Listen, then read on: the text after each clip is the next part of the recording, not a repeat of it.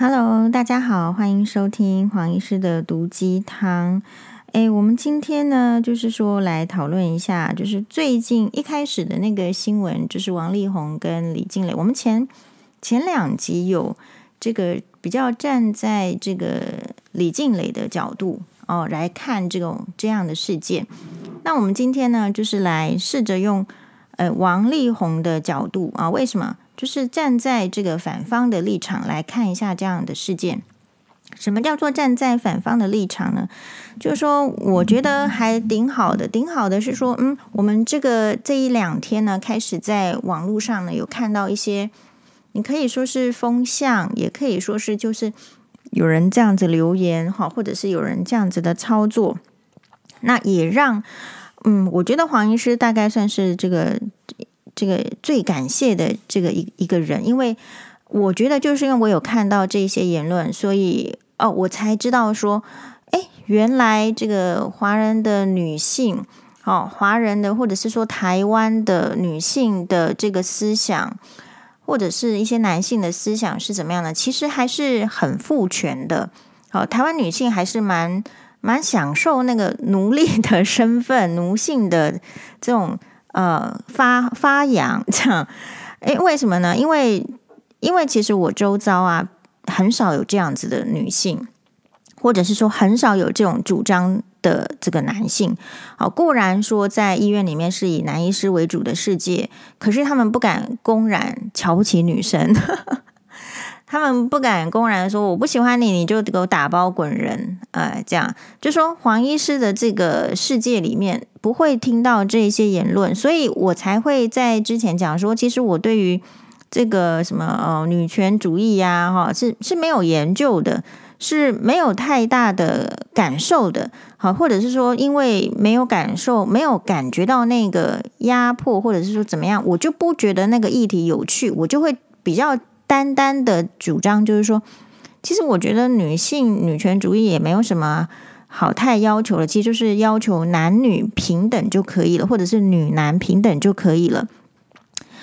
呃，然后我也不真的觉得说我们的处境真的有这么差。那我后来觉得就是说，看到李静蕾跟王力宏这个事件。激出很多种声音之后，我真真切切的了解到说啊，其实呢，台湾女性的这个地位，或者说华人的这个女性的地位，我们不知道有没有全球，其实还是相当的偏弱。那所以，呃，我就去思考，从历史上来讲，什么时候女性呢被给予这个尊重，被给予，比如说人家男生是以前是连政治啊，就是男生才有权利哦，女性的这个政治。好像也要在第一次世界大战以后，还是第二次世界大战以后才，才开始大家比较有相同的权利。那为什么女性被赋予这个工作权？其实说穿了，本来也是女性兵应该在家里带小孩，就照顾好家庭就好。会有工作权的原因，也是因为那个男生他们因为世界大战通通出去打仗了，所以国内的内需的部分、工作的部分，必须要女性填起来。好，所以女性才有了工作机会。你有了工作机会，有了跟家庭不一样的环境的视野的可能的时候，你才会感受到一些什么压迫。比如说，我们在更之前有好几集的那个 podcast 有特别提到，就是那个美国的非恐龙大法官 King Kingsburg，好，金斯伯格大法官，她是一个美国的这个女大法官，好像是第二位女大法官。那她那个年代。就是说，他要能够去求职，比如说他受到教育，因为他们可能是犹太人的，记得是犹太人家庭，比较重视教育。然后有去教育完之后，要去社会上找工作的时候，哎，才发现那个工作很难找的时候，他他会有很多种压迫，之后他才开始注意到这个女权这一块。所以，如果我们的女性哦，那当然，Kingsburg 后来对这个美国的两性平等有很大的贡献，所以她今天才会津津被人家就是津津乐道，甚至视为偶像。好，即便是她这个去世之后呢，也有呃很多相关的呃影片啦、传记，还有就是说他的一个一言一行可以继续的去影响。那就是为什么？就是说，在某种程度上，你要先有感于。你自己受到的压迫，然后你才有思考啊，为什么会这样？然后你才有机会去争取，就说你不要这样。所以那个网络上，其实黄医师很感谢的是说，为什么是说我并不知道这么多人是无感的，并不知道说这么多人是无感于自己的被压迫。好，就是就是说，如果说呃，简单说起来，大家会说重男轻女，比如说在以前呢，待会你就会常常听说重男轻女，为什么？因为像黄医师有时候在看门诊，也觉得是重男轻女，可是那就是资源的不够。好，资源的不够，然后他们觉得女生会嫁出去，所以我要栽培那个男生，因为这个男生以后是会养我的。那是后来时代渐渐的改变，就是说，其实不一定是男生才会留在家里养父母，也有可能是女生最后在承担照顾父母的这个金钱责任，或者是实际上的照顾，所以重男轻女才慢慢的被大家想说，哎呦，好像也不需要这样。然后再加上就是少子化，好，有可能你就没有生到男的，然后你的这个经济也不允许再像以前这样随便生那么多的时候，大家才说，哦，那这个女生，呃，好好来栽培。所以黄医师很震惊的，就是说这个事件里面，我们看到的是有一种言论。我们今天就说要站在这个王力宏那那边来这个讨论，站在王力宏那边讨论，就是说有很多种言论，比如说好，比如说有一个女性的这个网友，她叫做 Tiffany，然后 C H O N G 啊，这个。冲这个我不是很会发，就是说到底是姓什么？所以这个 Tiffany 女士呢，或者是女性，因为我想她总不会是男的，然后要去用 Tiffany 这样子的名字吧？但是这个世界也是有，我假设她是女性好了，她就来贴一个就是开地球文的这个 Mac Mac Wong，可能是王吧，W O N G，好简体字。那他就说，他深夜爆料李静蕾不简单，而且用来来来深夜爆料李静蕾不简单。尽管他为什么深夜不不听这个邓丽君的来来来路边的野花不要采，喝了这杯再说吧。好，他说怀疑呢就是利用女人善良和同情牌。诶，然后他说呢，诶，就说他婚姻的问题就是两个人的责任，为什么只呈现自己受害的一面？不是啊，所以你这个人就是不会作文，人家会作文啊。你一篇作文，你到底是如果还要呈现这个就是两面的话，就是王力宏也受害，他自己也受害，那他就变成是王力宏的代言人啦，他不行嘛。所以王力宏的问题要由他自己来讲。可是妈宝基本上最重要的重点就是他们不会出来讲。好，你看黄医师这么多年，你也知道了，就是前夫呢，他也没有出来讲嘛，他就是透过那种什么嗯。蟾蜍等级的这种低等的生物出来，在那边搞东搞西的呀，是不是？就是说，可能他自己不敢出来讲，或者是说他受益别人讲，种种可能都有啊。对啊，那就是我们就你你妈宝的问题，就是其实妈宝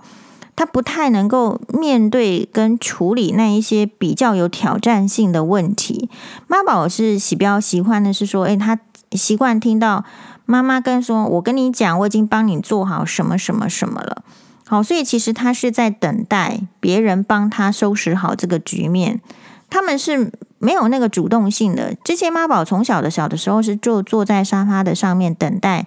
就是别人把餐桌就弄好，然后考试呢，就是把那个考试卷通通呢都堆到你面前，告诉你你要读什么。所以妈宝其实他本身是没有独立思考能力的。因为他从小的教育就是他妈妈不会允许他有独立思考能力。如果这个小孩有独立思考能力，基本上他不太容易成为妈宝，因为他会去反思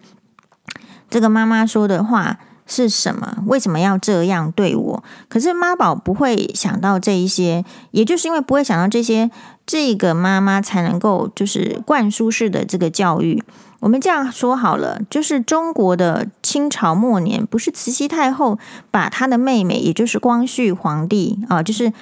在在纯接过来，这个当皇皇四岁的时候接到清朝的宫廷里面，因为他自己的儿儿子同治皇帝十九岁的时候，因为好像是天花过世了，好，官方说法是天花过世了，那所以就要把他的妹妹接进来，作为下一任的。这个皇帝，那这个中间其实他有没有想要施行妈宝的教育？除了用自己的太后的权威，当然有想。可是为什么光绪皇帝后来会跟慈禧太后产生那么重大的冲突呢？除了当然一个人在那个位置上，一定会有政治权力的冲突之外，最主要的也就是光绪皇帝，他本质上他就是一个有受教育的人，他们不会让一个皇帝没有受教育。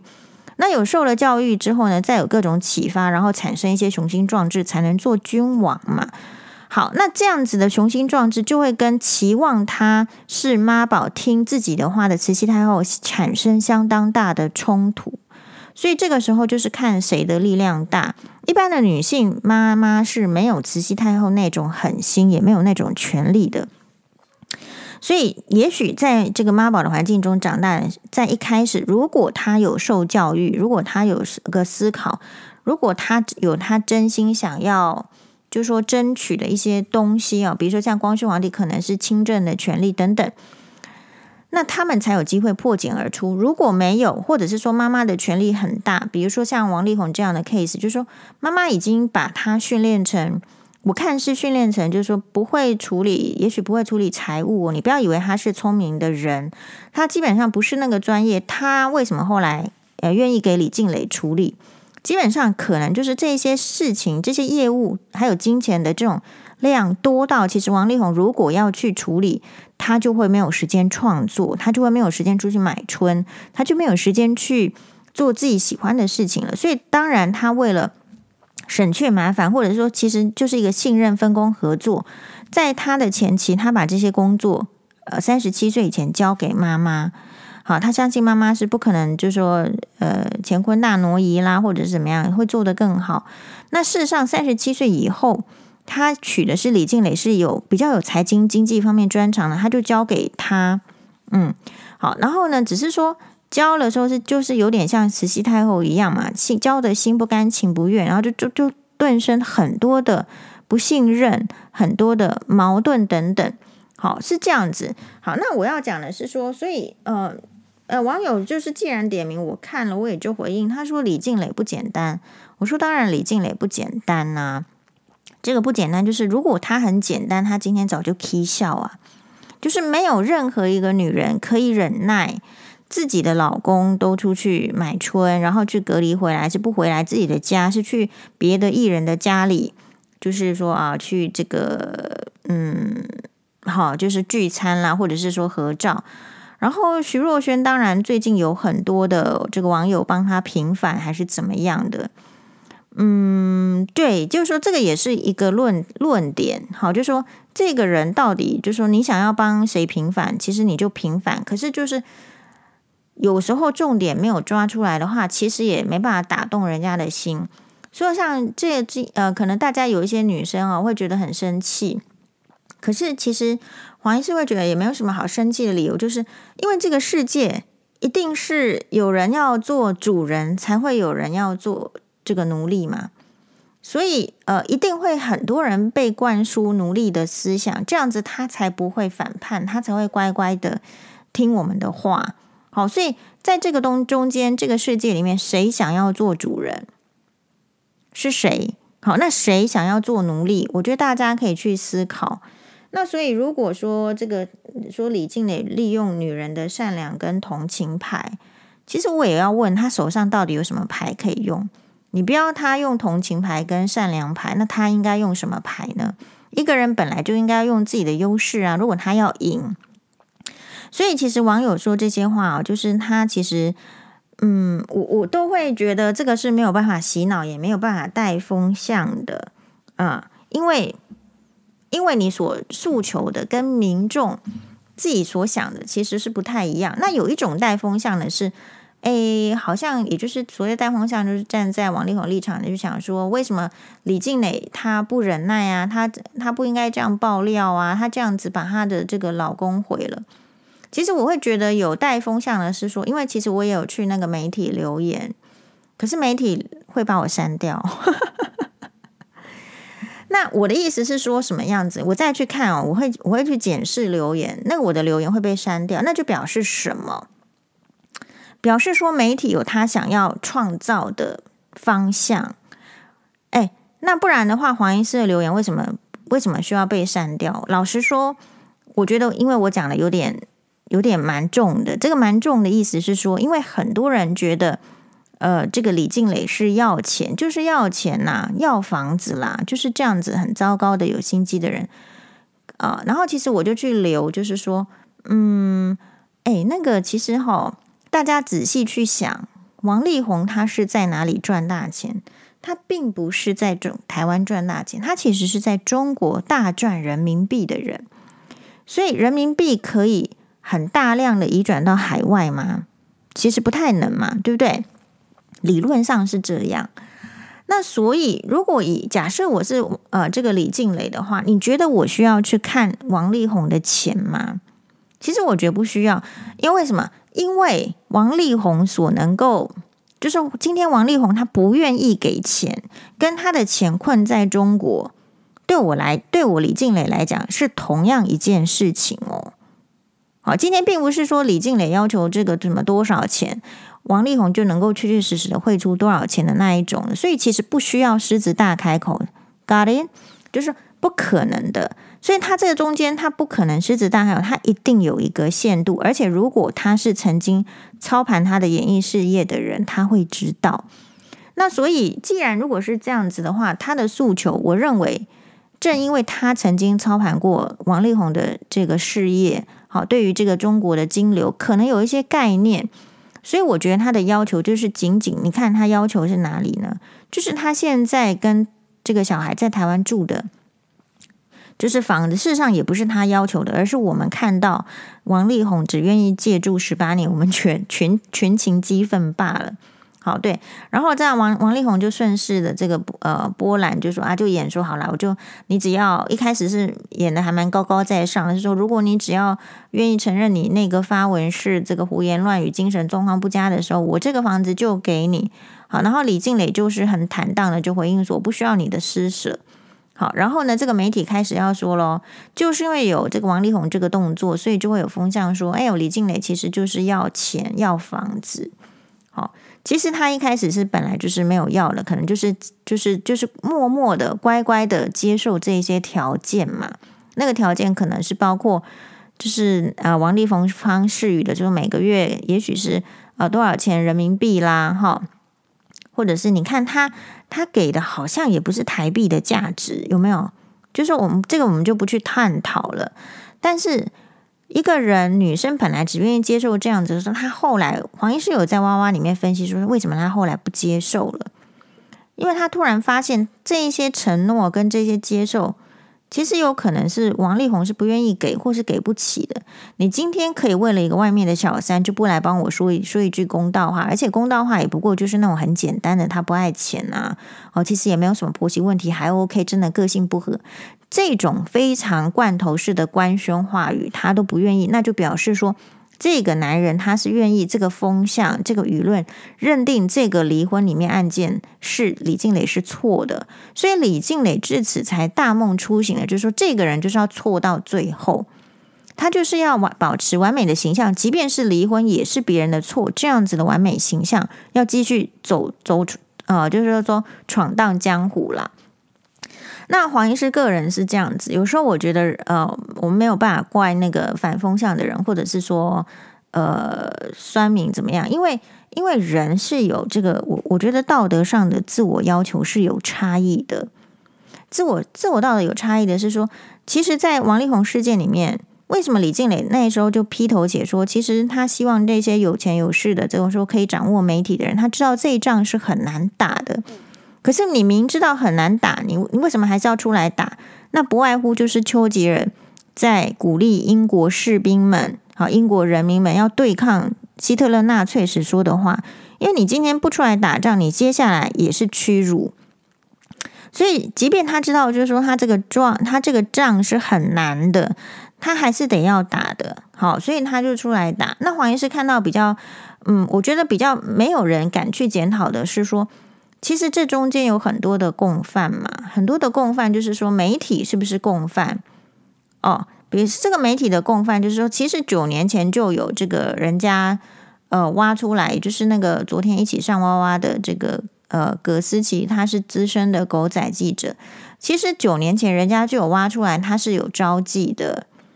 然后呢，只是说这件事情报社或者是说媒体不敢报。那不敢报是基于什么？是被压呢？是被钱砸了呢？还是是害怕司法？这边就有很多的空间。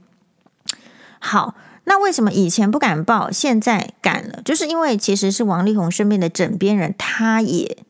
也说出了他的这个观察嘛，对吧？所以这边有多少的人在参与这样子的集体诈骗？然后我觉得台湾民众很可怜的是说，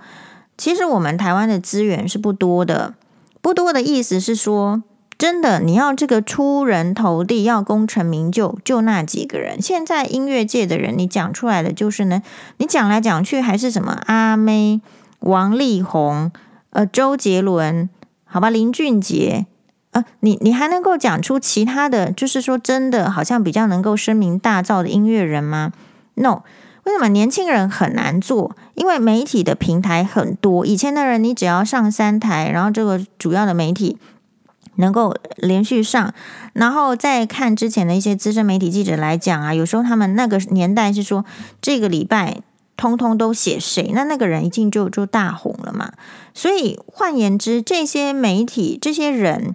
的包装是我们当然相信有包装，就是它就是媒体，还有谁愿意捧谁的问题，那所以才会有中国常见的，当谁愿意捧谁的时候，就会有谁愿意，比如说用肉体或是用其他的去得到这一些想要的，所以整个社会就会乱掉。所以中国它要整肃的，不就是也是这样吗？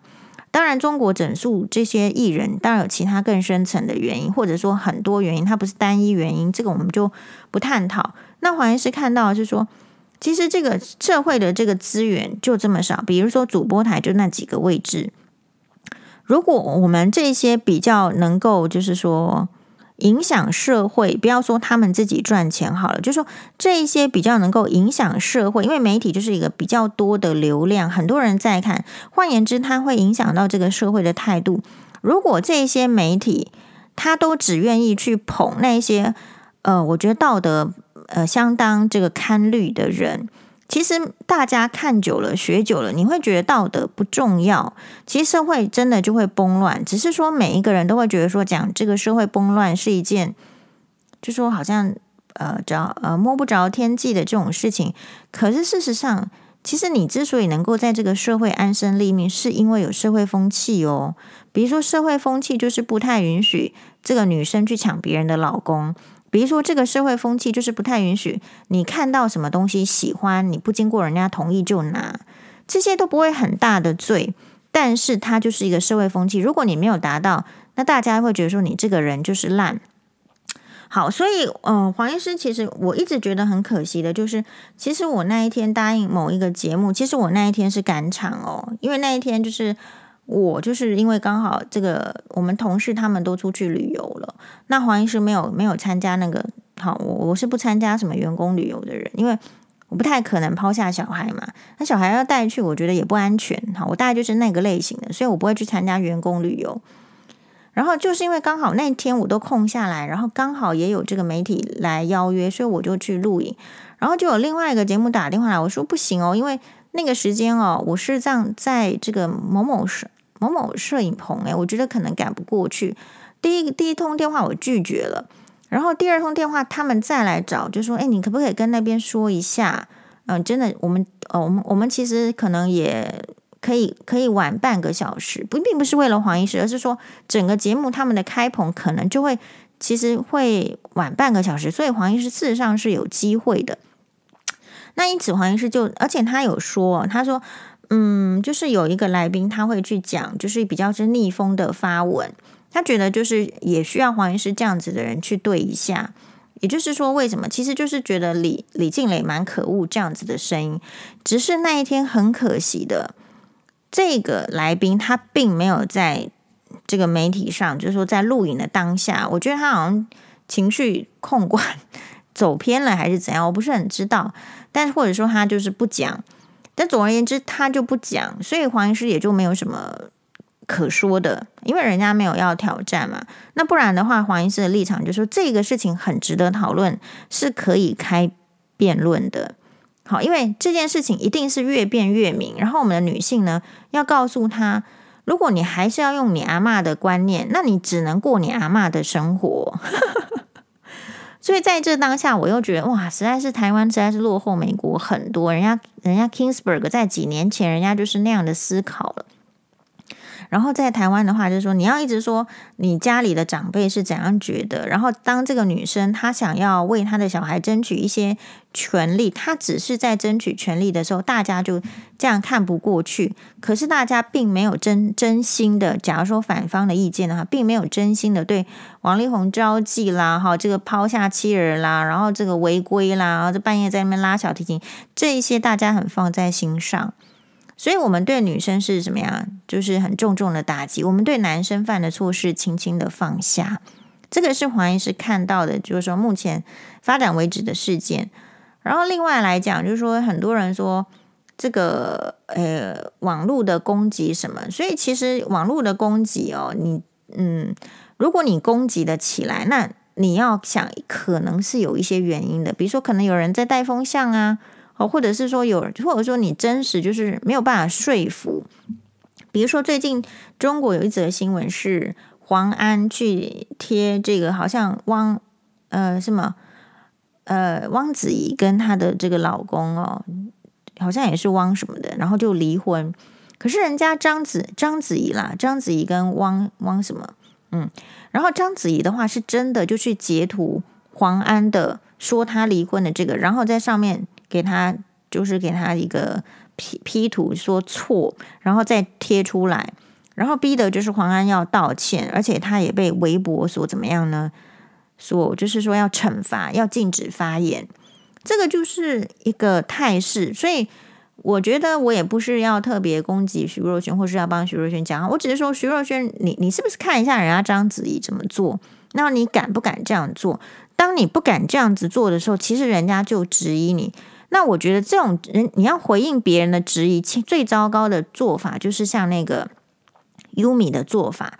就是说你回应别人的质疑，不需要用生命，或者说拿生命开玩笑，然后真正被人家翻出来，或者是被网友，你知道现在网友其实也蛮毒的啊，或者是说人家到处都是眼线。你不要用那些手段去让大家觉得说，特别是用生命这种手段，我觉得很不值得。是说，比如说好，比如说吞药好了，其实你在结果出来之前，大家一定可能现在的人人心这么险恶，都会想说你应该是吞维他命吧，或者说你一定是怎样吧。所以，当你这个行为，我觉得所有女生都要思考，当你这个行为没有办法达到它的 CP 值的时候，表示这个行为。Out of fashion, out of date，就是已经过时了。你要用这个自杀啦，哈，然后这个生命啦，去威胁别人，或者是反制别人的质疑，这件事情是它的效力很低的。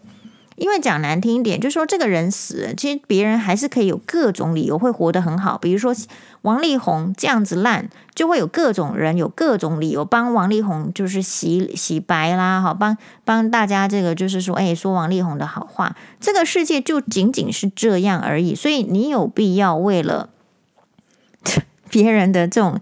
呃跟你反对的意见，或者是质疑你，然后你就拿生命去开玩笑吗？如果你是这样子的人，表示。其实你也不需要太捍卫自己，因为你你你的生命你本来就不在乎嘛，你生命都不在乎了，你会在乎名誉吗？所以这个就是新的概念。以前的人是用生命来证明名誉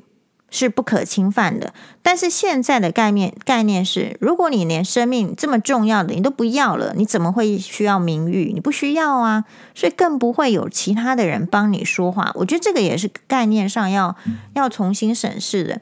我们在网络世界这个走走闯啊，会有很多的压力。比如说，有啊，有那个网友就到黄医师粉专来讲，还就说啊，他其实是怎么样，只是阐述，然后人家就怎样怎样怎样的，没有错啊，这个是更更两极。但是你只要同意，就说，其实有些人的内心是喜欢做奴隶的，我们还是得让他去做。但是我们希望分析说。这个做奴隶呢，做久了，你讲的话就没有人听了。你不能在只有你自己自身的利益的当下的时候，你才说我不要做奴隶，然后你其他时间都在做奴隶哦。因为这个就是社会的风气跟风向。所以所有的女性们跟男性们，因为男性们你也会可能会有一些姐妹，或者是说好朋友，或者是女儿。就是说，如果你觉得只有你自己的需求才是需求，而没有看到李静蕾的需求的时候，